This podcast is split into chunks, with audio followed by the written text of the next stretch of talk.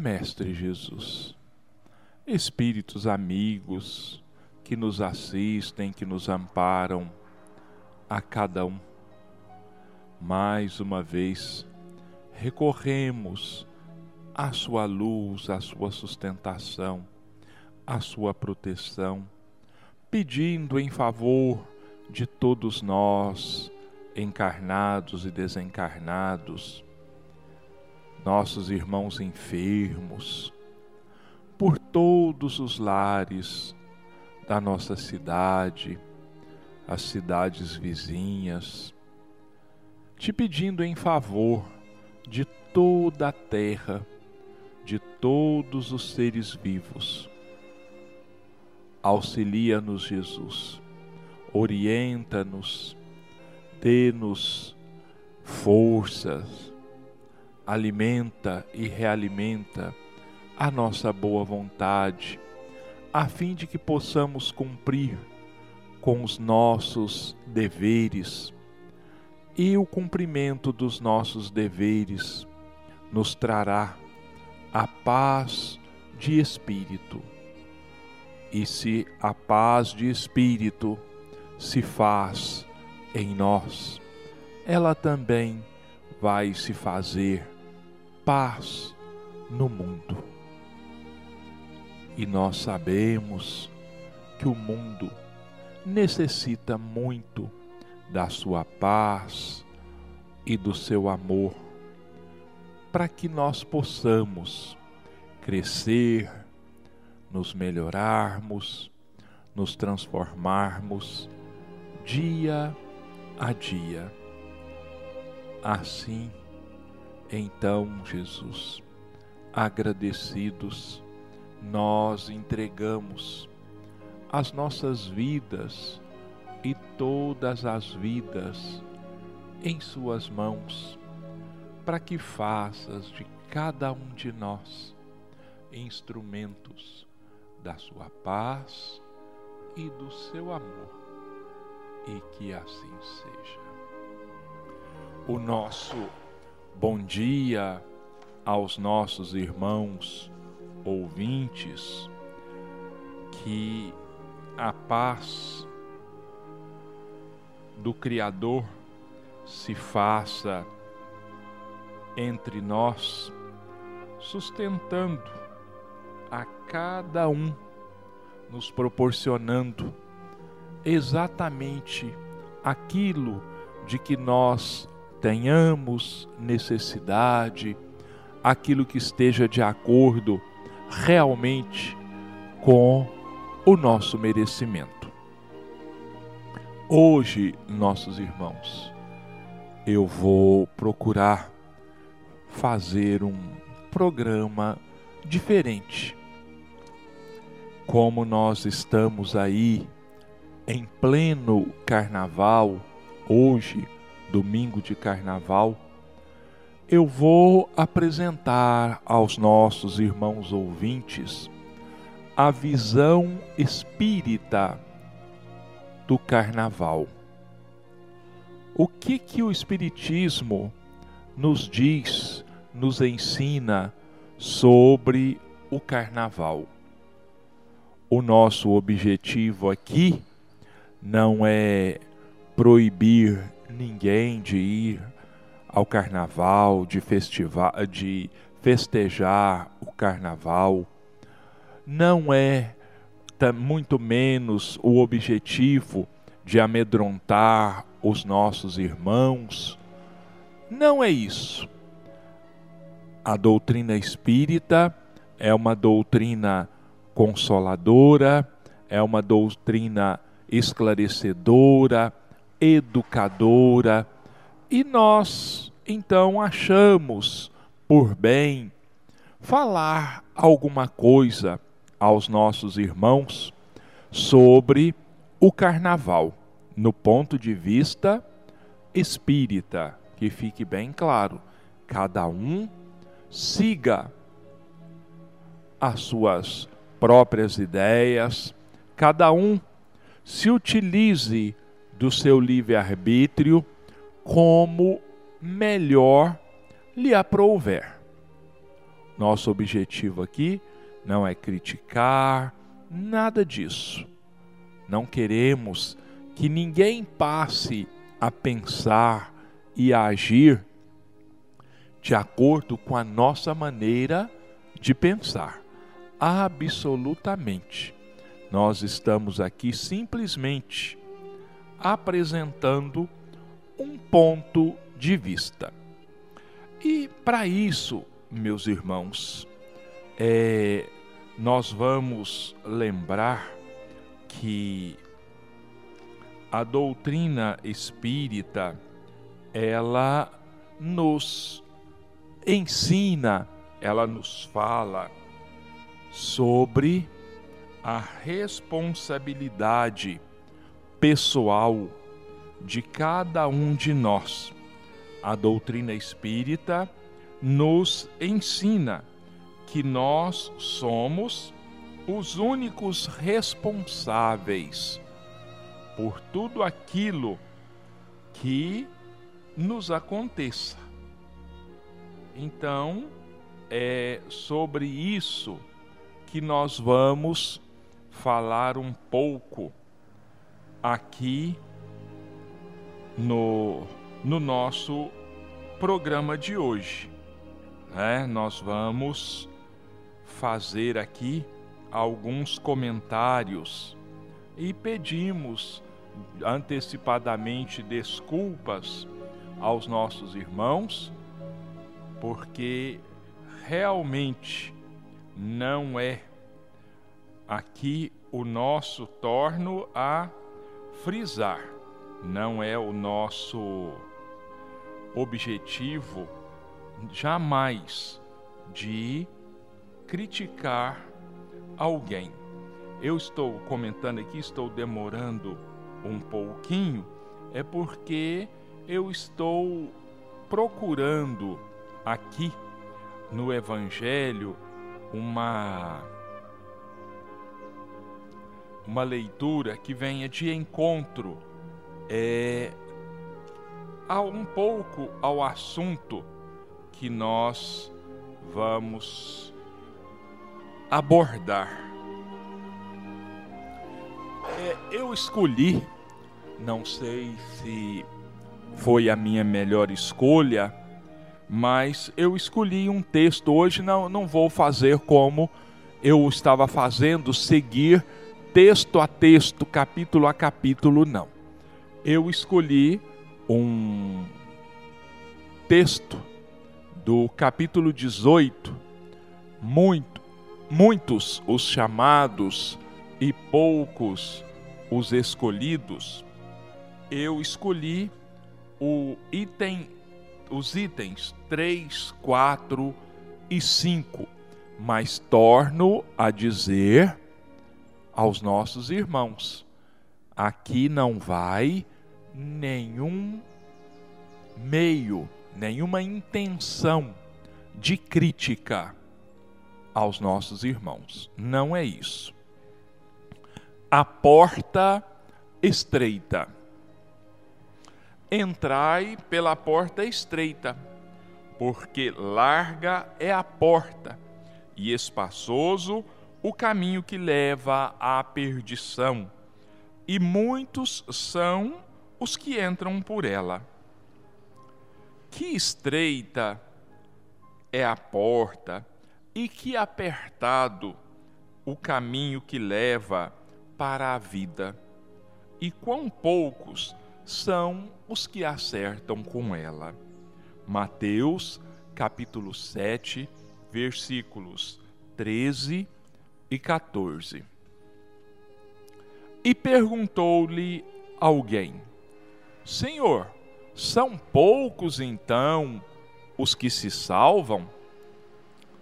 E ele lhes disse: Porfiai por entrar pela porta estreita, porque vos digo que muitos procurarão entrar e não o poderão.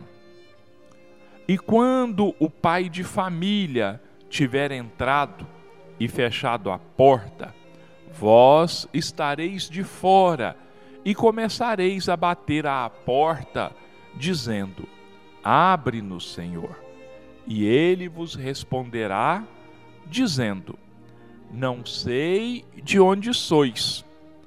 Então começareis a dizer: Nós somos aqueles que em tua presença comemos e bebemos, a quem ensinaste nas nossas praças.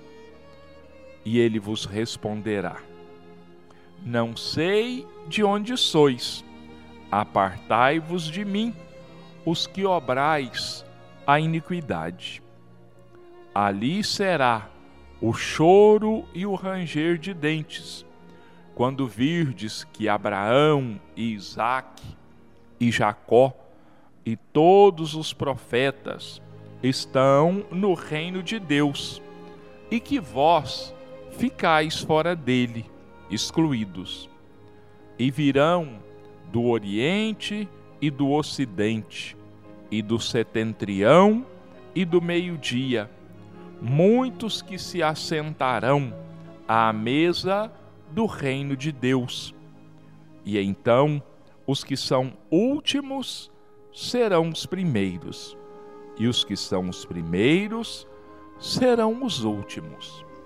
Lucas, capítulo 13, versículos 23 a 30. Então, esse o texto que vai servir de base, de parâmetro para os nossos comentários aqui nesta manhã de domingo. Então nós vamos falar, eu repito, o carnaval na visão espírita. Primeiramente, meus irmãos, qual a origem do carnaval? Como surgiu o carnaval moderno? O carnaval, ele é muito antigo, ele tem origem em festas pagãs muito antigas e pode-se encontrar a origem do carnaval na Grécia antiga, na Roma antiga. Na Grécia existia é, uma festa ou algumas festas chamadas dionisíacas, em honra ao deus Dionísio, que é o o Deus que patrocinava as festas, as diversões, era considerado o Deus do vinho. Dionísio também é chamado Baco. Daí o nome de bacanal dado a essas festas loucas, né, que aconteciam e que ainda acontecem e que são marcadas pelo excesso, pelos excessos de todos os tipos, de todas as condições. E eu me valho aqui também de uma outra passagem bíblica onde nós nos lembramos aqui de uma frase do apóstolo Paulo que eu agora, é, salvo engano, ela se encontra na segunda, no capítulo 6, versículo 12 da segunda epístola aos Coríntios. E esta frase, o Paulo falando, aconselhando os coríntios, então ele vai dizendo e diz assim: Tudo me é lícito, mas nem tudo me convém. Quer dizer, eu posso sim, eu tenho liberdade sim de fazer e de viver como eu quero, como eu achar melhor mas existem inúmeras coisas que não convém que sejam feitas, que sejam ditas. É melhor que nós nos preservemos, é melhor que nós nos previnamos, porque nós sabemos que é uma lei divina e que foi colocada para nós pelo próprio Jesus, foi lembrada a nós pelo próprio Jesus, a cada um segundo as suas obras. E então, meus irmãos, esta, estas dionisíacas na Grécia Antiga, ou bacanais, saturnálias, na Roma também antiga, eram festas que se caracterizavam por todos os tipos de excessos. Excesso de bebida, orgias sexuais e assim por diante. E na Roma antiga, num determinado período, essa festa ela se finalizava, ela se encerrava com um sacrifício humano. Uma pessoa era morta no fim dessas festas.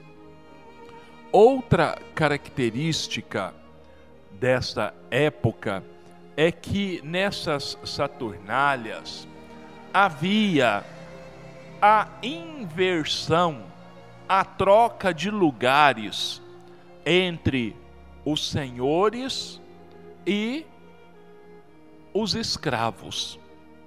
Durante 364 dias do ano, os escravos serviam aos senhores nesse dia específico, que me parece que era no mês de dezembro, os escravos eram servidos por seus senhores. Então havia uma inversão de valores. Talvez daí tenha surgido o que nós vemos hoje.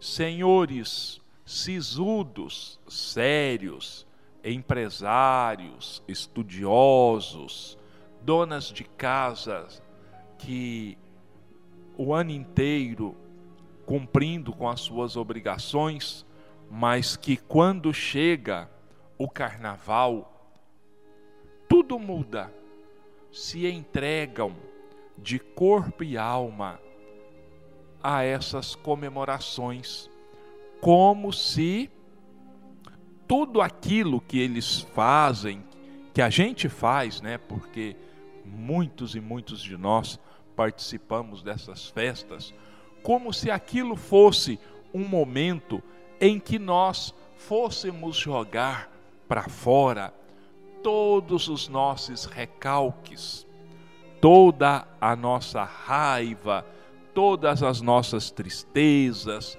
todas as nossas angústias. Só, meus irmãos, que isso tem um custo, isso tem uma consequência.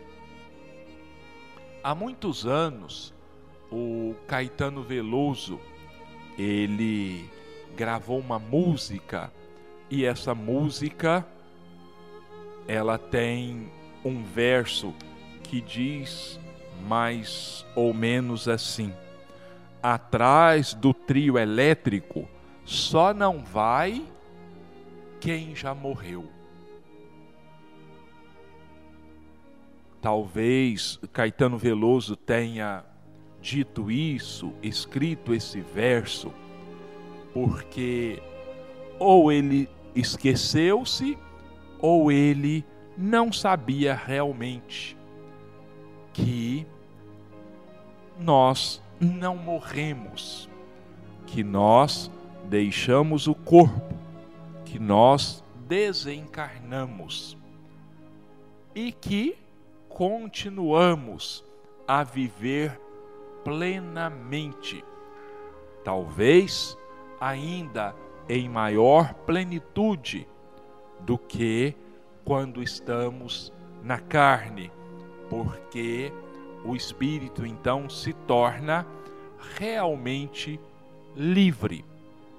Então, a doutrina espírita, diante disso, desse conhecimento da vida depois da morte, então reescreveu o verso do Caetano Veloso e diz assim: Atrás do trio elétrico também vai quem já morreu. Porque, meus irmãos, nós espíritas sabemos, e outras religiões também sabem disso, que a morte não nos torna santos. Nós não nos transformamos em anjos ao desencarnarmos. Nós continuamos basicamente pensando e agindo da mesma forma de quando nós estávamos aqui na Terra. Nós já falamos isso algumas vezes aqui, mas nunca é demais repetir que nós conservamos, depois de desencarnados, os nossos gostos, os nossos pontos de vistas, os nossos desejos, enfim, as nossas paixões e os nossos vícios. E o carnaval, como é uma festa em que, infelizmente, a grande maioria de nós não nos pautamos pelo recolhimento, pelo contrário, nós buscamos extravasar, nós buscamos usufruir daqueles momentos de uma forma não exatamente conveniente, ou seja, nós abrimos as portas aos abusos de todas as formas. E o que acontece então? Nós atraímos multidões inumeráveis de espíritos que se afinizam com aquele tipo de festa, com aquele tipo de pensamento, de situação, de ações que na grande maioria das vezes nós já dizemos, dissemos aqui, não são pautadas pela correção nem pela moralidade. Então, acontece o seguinte: se aproveitando da nossa predisposição para o abuso, esses espíritos buscam estimular nos foliões maiores abusos ainda, a fim de que eles satisfaçam os seus desejos, para que eles possam consumir, vamos dizer assim, absorver aquelas energias que tanto lhes fazem falta. Então, o alcoólatra estimula a extrapolação do consumo de bebidas. O viciado em drogas, pela mesma forma, explora o encarnado também viciado. Aquele que tem fixação pelo sexo também procura estimular aquelas pessoas que têm propensão a isso. E nós sabemos que o álcool ele estimula os excessos, desperta na pessoa, né, um espírito de para não que ele não enxerga o limite das coisas, onde é que até onde é conveniente que se vá. Então, essas multidões que nós vemos de encarnados na avenida, nos locais onde haja os bailes de carnaval, multidões muito maiores, muito mais inumeráveis, vamos dizer assim, de desencarnados se aproximam porque ali vão absorver todas aquelas energias para satisfazerem as suas necessidades viciosas. Existe um livro na literatura espírita chamado Nas Fronteiras da Loucura, escrito pelo espírito Manuel Filomeno de Miranda e psicografado pelo Divaldo Pereira Franco,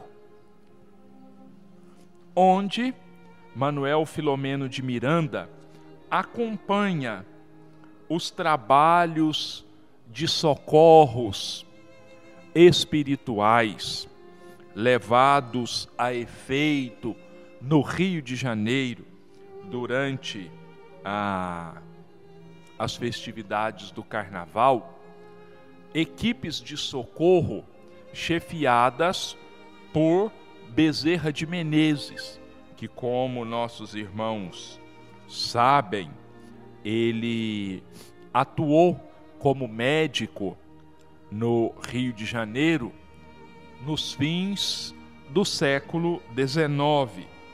Então, ele, o Manuel Filomeno de Miranda, nos conta aí nos bastidores da do mundo espiritual, ele nos conta então um pouco daquilo que acontece do lado do encarnado e do lado dos desencarnados. Lembrando aos nossos irmãos o seguinte: aquilo que Manuel Filomeno de Miranda nos conta é um resumo, é apenas aquilo que nós encarnados temos condições de conhecer. É então de forma muito atenuada, né? é apenas um esboço da realidade do que acontece do outro lado. Para ilustrar um pouco mais isso, eu vou lembrar é, aos nossos irmãos um episódio ocorrido com o Chico Xavier na década de 40. Ele psicografou um livro de André Luiz, da série André Luiz, chamado Sexo e Destino. E tinha esse livro foi então é, o, o manuscrito dele foi enviado à Federação Espírita Brasileira para ele ser analisado por uma equipe de espíritas para então ver da viabilidade, da possibilidade desse livro ser editado, desse livro então é, ser impresso e colocado à venda. E o presidente da Federação Espírita Brasileira, naquele período, eu não me lembro quem era, ele escreveu uma carta ao Chico dizendo assim, mais ou menos assim: Chico, é, o capítulo número tal, que eu já não me lembro mais qual era, do livro Sexo e Destino, nós gostaríamos que o André Luiz o reescrevesse, porque da maneira como foi grafado, como foi escrito, ele não pode ser editado. O livro, esse capítulo, ele tinha o título de Cidade Estranha. Uma cidade espiritual no umbral grosso, nas regiões tenebrosas, onde André e um grupo de espíritos adentram. E quando eles lá chegam, está ocorrendo uma grande festa nos moldes do nosso carnaval. E havia desfiles, carros alegóricos na descrição do André Luiz. E os carros alegóricos representavam cenas de sexo explícito, de outras aberrações que eu não vou comentar aqui porque não vale a pena. Mas o que era descrito lá era profundamente assustador.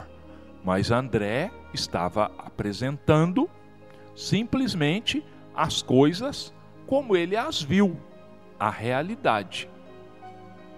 E o Chico, então, consultou o André sobre a possibilidade de se reescrever esse capítulo.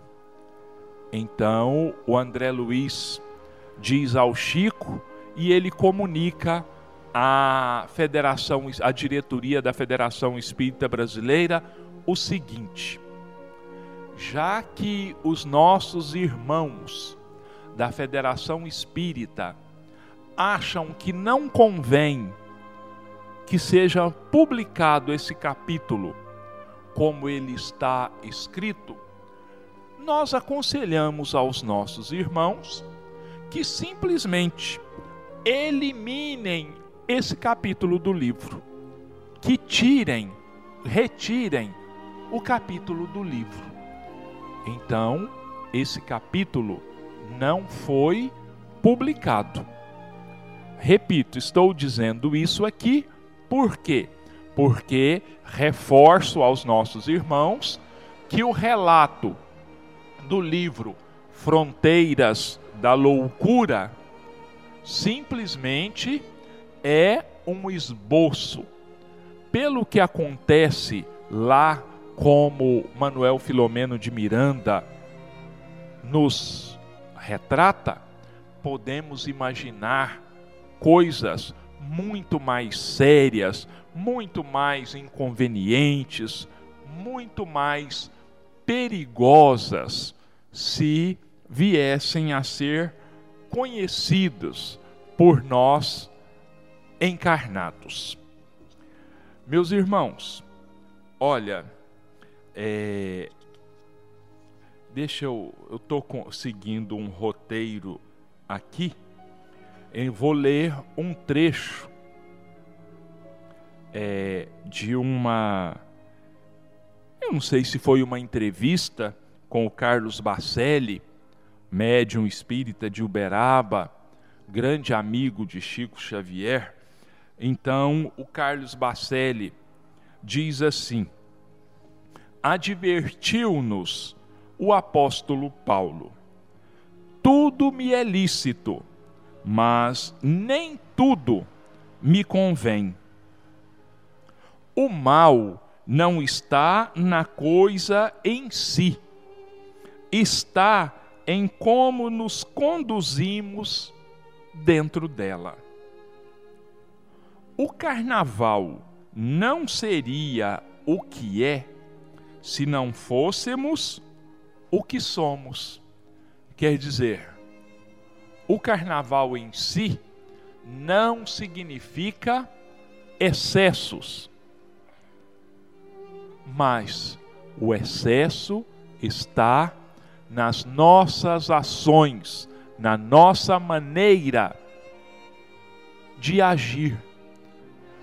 Então, tudo, todos os excessos são obra nossa. Aí alguém poderia dizer assim: Mas Getúlio, você falou aí há poucos minutos que os espíritos, os desencarnados, viciosos e viciados, nos exploram, nos induzem. Sim, perfeitamente. Eles nos induzem, eles nos exploram. Mas não vamos nos esquecer do seguinte: eles apenas estimulam em nós aquelas tendências que nós trazemos conosco. Aquilo que nós já temos intenção de fazer e de praticar. Então eles procuram estimular em nós. Eles não conseguem fazer quem não bebe beber. Eles não conseguem fazer quem não rouba, roubar. E assim por diante, em todas as situações. Eles não perdem tempo, eles vão onde eles sabem que a porta está aberta para eles.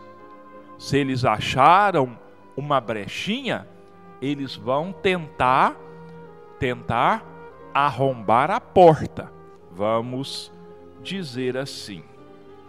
Então, é, meus irmãos, e tem um outro trecho aqui que até é anterior a, a isso que eu falei, é, diz assim aqui para nós: nessas ocasiões, quer dizer, na época dos festejos carnavalescos. Nestas ocasiões, como grande parte das pessoas se dá aos exageros de toda sorte, as influências nefastas, quer dizer, negativas, se intensificam e muitos dos encarnados se deixam dominar por espíritos maléficos, ocasionando os tristes casos de violência criminosa, como os homicídios e os suicídios, drogas lícitas e ilícitas, além dos desvarios sexuais que levam à paternidade e maternidade irresponsáveis, doenças sexualmente transmissíveis, abortos, etc. Então, olha aí, meus irmãos, o que pode acontecer em decorrência desses excessos. Seu filho, sua filha quer ir ao carnaval? Aconselhe, mostre, explique as consequências de cada ação. Se puder, acompanhe o seu filho, a sua filha. Fiquem lá de olho. Mais vale prevenir do que remediar. Olha, nessa época é muito comum quem tem aí Facebook é, pode ver, né? Jovens, muito jovens mesmo, pré-adolescentes, adolescentes, depois que passa o carnaval, se gabarem, né? se é, ufanarem, ficarem orgulhosos de dizer assim: fiquei com tantos meninos ou com tantas meninas. É aí, pai, é aí, mãe, que mora o perigo, é no abuso, é na irresponsabilidade. Mas se você sabe orientar, se você sabe educar o seu filho, então você pode ficar um tanto quanto mais tranquilo.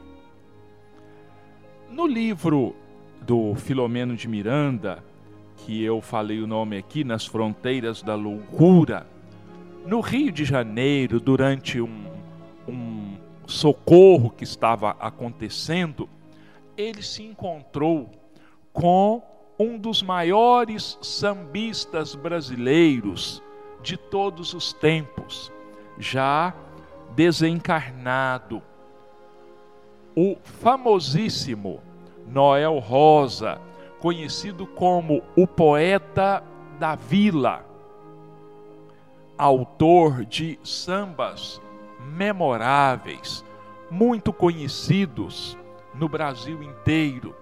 Noel Rosa, me parece que desencarnou em 1937, eu não tenho certeza, isso é de memória, posso estar errado. Nas décadas de 20 e 30, ele foi considerado o maior sambista brasileiro e deixou tantos e tantos sambas memoráveis. Fita amarela, camisa listrada, eu não me lembro mais, mas acho que tem um samba com que roupa eu vou, que são famosíssimos até hoje. E o Manuel Filomeno de Miranda encontrou com Noel Rosa e vejam só, Noel Rosa estava fazendo parte de uma equipe de socorro espiritual.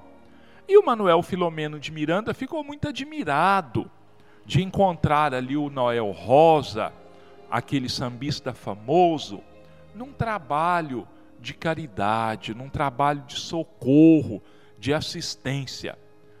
E o Manuel Filomeno de Miranda então viu naquele momento, uma oportunidade de se esclarecer e de esclarecer os seus leitores. Então, num breve momento ali de descanso, ele vai fazer uma rápida entrevista, uma rápida conversa com o Noel Rosa. É, então, o Noel Rosa diz é, para ele mais ou menos assim. Como acontece com todo espírito calceta, quer dizer, aquele é o que é criminoso, e criminoso do ponto de vista espiritual, meus irmãos, vamos nos lembrar. Criminoso no ponto de vista espiritual não é só quem mata, quem rouba, quem comete esse tipo de crime, não. Criminoso é todo aquele que viola as leis naturais, as leis de Deus. Então vamos lá. Como acontece com todo espírito calceta, que por fim se rende impera aos imperativos das sábias leis, Noel conseguiu, pois, descobrir que sempre é tempo de recomeçar e de agir. E assim ele iniciou a composição de novos sambas ao compasso do bem, com as melodias da esperança e os ritmos da paz, numa vila de amor infinito. Mas é, eu me esqueci aqui, eu, eu, me adiantei. Olha, eu não falei o que que o, o Noel Rosa disse para o Manuel Filomeno de Miranda. Então, olha bem o que que o Noel Rosa disse ao Manuel Filomeno. Ele, o, é o Manuel Filomeno que está dizendo. Desculpa aí o meu, eu tá aqui meio embaraçado, mas é porque eu estou procurando aqui é, os trechos que eu quero. Então é o Manuel Filomeno de Miranda que está dizendo. No entanto, a obra musical de Noel Rosa cativara tantos corações que os bons sentimentos despertados nas pessoas atuaram em seu favor no plano espiritual. Então, agora é o Noel Rosa falando. Embora eu não fosse um herói, nem mesmo um homem que se desincumbira corretamente do dever, minha memória gerou simpatias e a mensagem das músicas provocou amizades, graças a cujo recurso fui alcançado pela misericórdia divina, que me recambiou para outros sítios de tratamento e renovação, onde despertei para realidades novas. Então, veja bem aí. Né? Meus irmãos, é, eu gostaria de falar mais alguma coisa, mas o nosso tempo está vencendo. Mas tem dois trechos aqui que eu considero muito importantes, que eu gostaria de passar para os nossos irmãos abusando um pouquinho aí da sua é, paciência. Foi publicado no jornal Correio Brasiliense, um, um dos mais importantes jornais da capital da República, é, Brasília, foi é, publicado o resultado de uma pesquisa feita por um grupo de psicólogos que, analisando é, o pós-carnaval, chegaram à seguinte conclusão. Então, é, faz parte do relatório desse grupo de psicólogos. De, olha bem, prestem atenção, nossos irmãos. De cada dez casais que caem juntos na folia, sete terminam a noite brigados. Cenas de ciúmes, intriga, etc. Que desses mesmos dez casais, posteriormente, três se transformam em adultério. que de cada dez pessoas, homens e mulheres no carnaval, pelo menos sete se submetem a coisas que abominam no seu dia a dia, como o álcool e outras drogas. Concluíram que tudo isso decorre do êxtase atingido na grande festa, quando o símbolo da liberdade, da igualdade, mas também da orgia e da depravação, estimulado pelo álcool, leva as pessoas a se comportarem fora de seus padrões normais.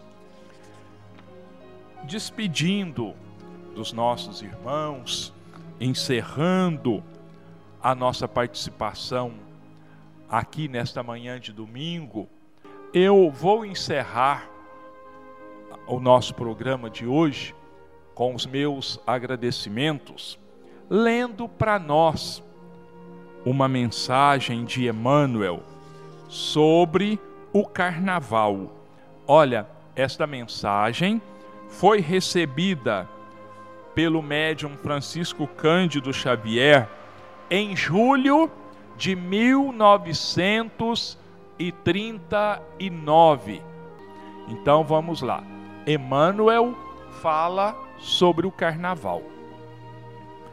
Nenhum espírito equilibrado em face do bom senso, que deve presidir a existência das criaturas, pode fazer a apologia da loucura generalizada que adormece as consciências nas festas carnavalescas.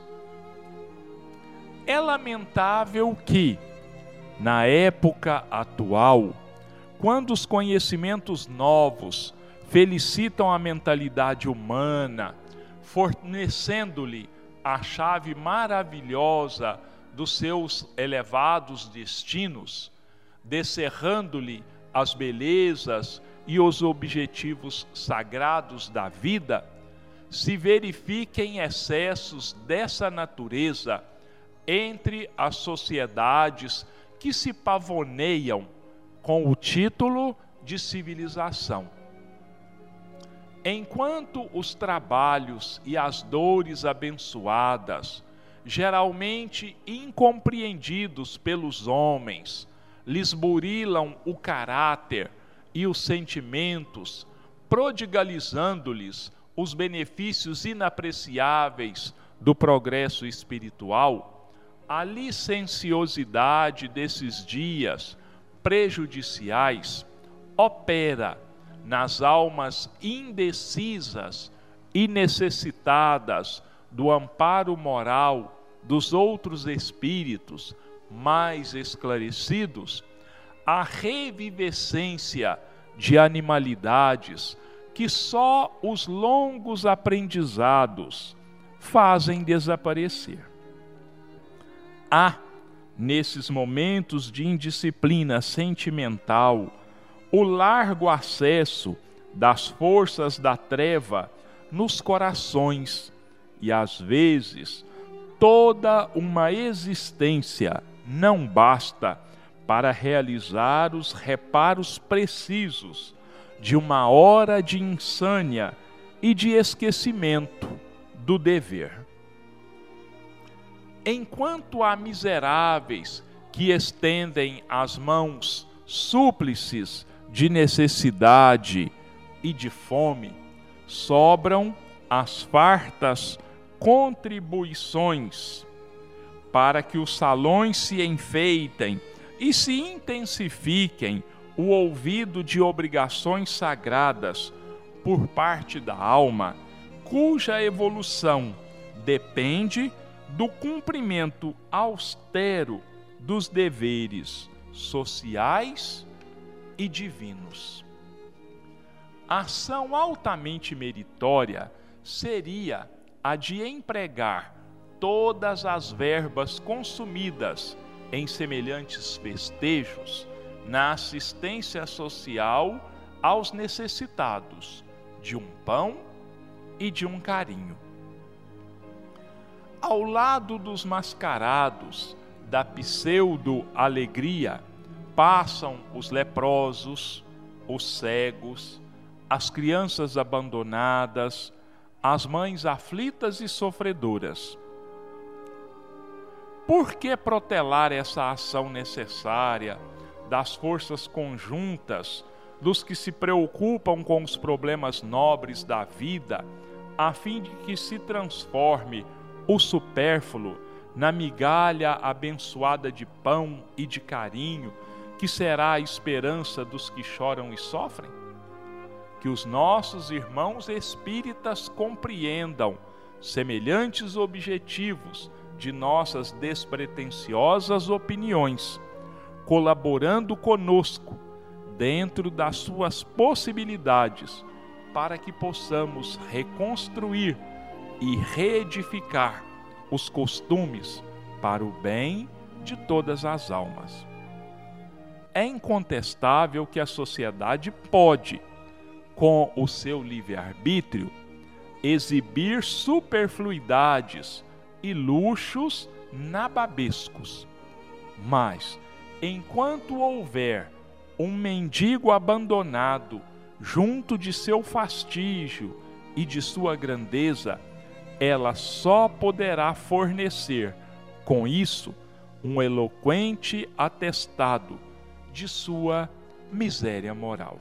Que Deus e Jesus nos abençoem a cada um, hoje e sempre, e que assim seja.